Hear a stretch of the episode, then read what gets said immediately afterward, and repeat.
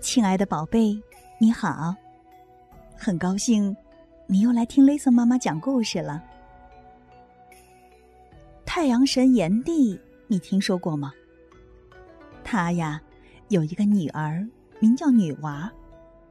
女娃呀长得聪明伶俐、活泼可爱，炎帝呀更是把她当做掌上明珠。女娃特别喜欢大海。可是你知道吗？就是这样一个人见人爱的小女孩，女娃，最后呢，她变成了一只名叫精卫的海鸟，演绎出了一段精卫填海的故事。女娃非常喜欢大海，有时她会出神的望着远方海天相接的地方发呆。他想象自己是一只自由飞翔的海鸟，飞到大海的深处，去聆听大海和蓝天的窃窃私语。炎帝呢，就悄悄吩咐工匠，为女娃制造了一条精美的小船，然后把小船停靠在东海边上，准备呀，找个风和日丽的日子。告诉女儿这个好消息。可是啊，炎帝实在是太忙了。这天一大早，他就出去了。女娃独自一人走出了家门。温暖的太阳从海平面上冉冉升起，照耀在平静的海面上，一片金光，美丽极了。女娃被眼前的美景所吸引，高兴的向着大海跑去。来到海边女娃看见了那艘精美的小船，高兴的不得了，赶紧跳上去，缓缓的滑向了大海。她向前划呀划，小船离海岸越来越远了。不一会儿，天气突然变坏了，太阳躲进了厚厚的云层，大海也变得越来越阴沉可怕了。狂风掀起的巨浪一阵高过一阵，女娃驾驶的小船在波涛汹涌的大海上，就像一片小小的、孤零零的树叶，一会儿。被高高的抛起来，一会儿又被狠狠的摔下去。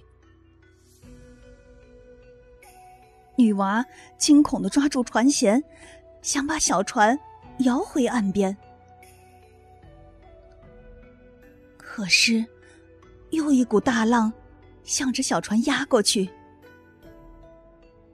不一会儿，女娃和小船。就被大海吞没了。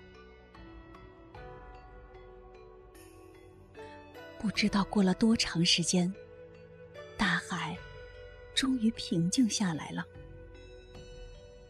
女娃觉得自己慢慢的从海底升了起来，越升越高，越升越高。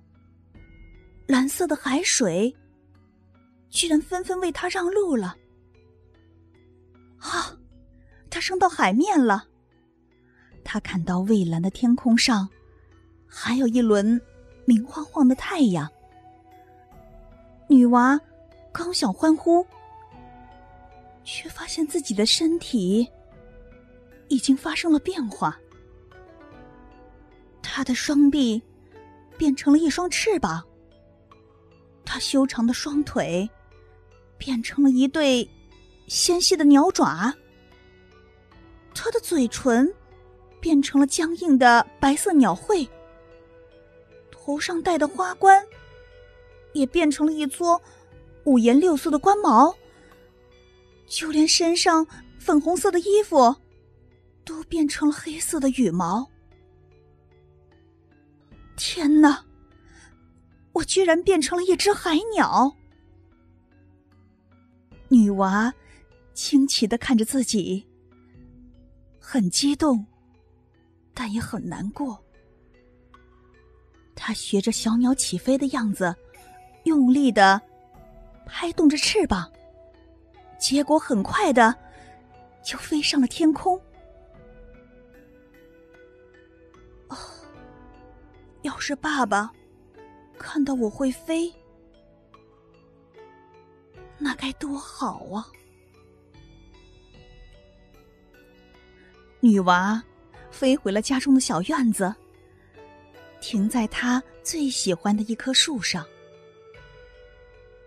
可就在这个时候，他看见他的父亲，也就是炎帝，满脸哀伤的从屋里走出来，站在院子里，朝着天空悲怆的喊着：“我可怜的女娃呀，你死的好惨呐！”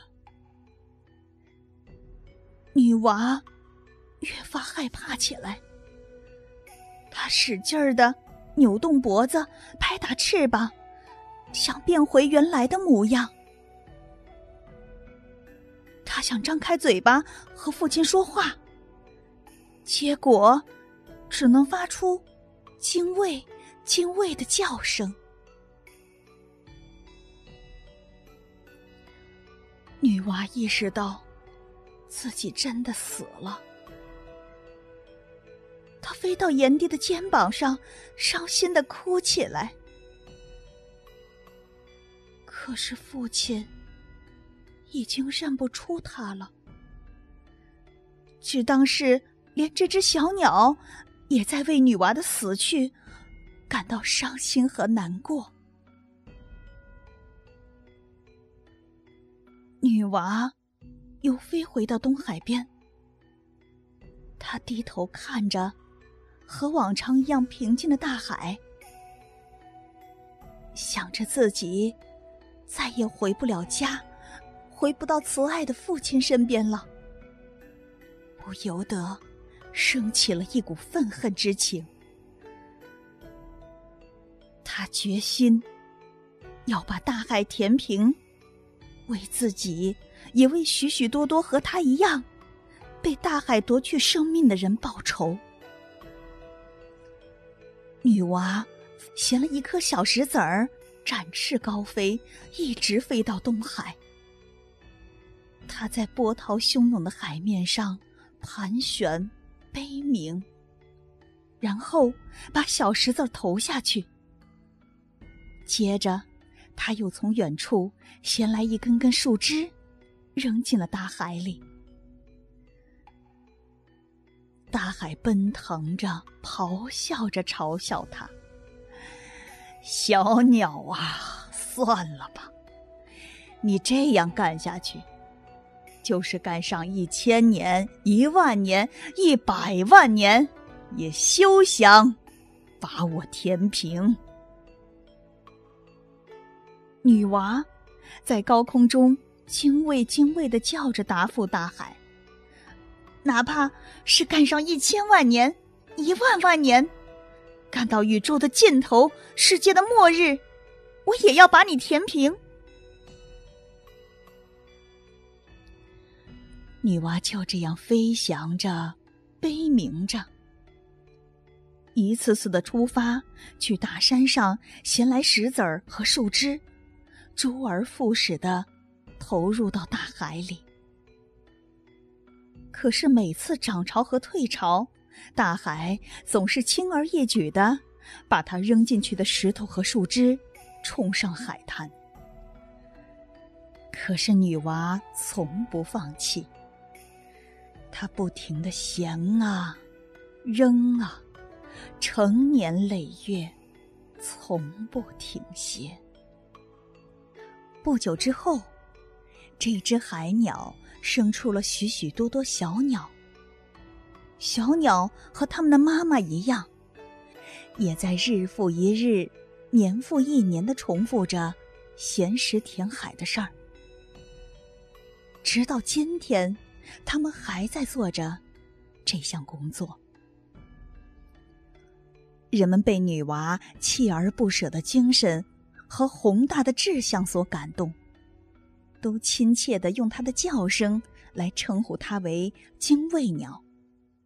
人们还常常用“精卫填海”来比喻有志向的人所从事的艰苦卓绝的工作。亲爱的宝贝，你怎么看待“精卫填海”这件事儿呢？欢迎你请爸爸妈妈帮忙，在故事下方留言来告诉雷瑟妈妈。好了，今晚的故事就到这里了，别忘了明晚八点半。雷瑟妈妈还有新故事在等着你哦。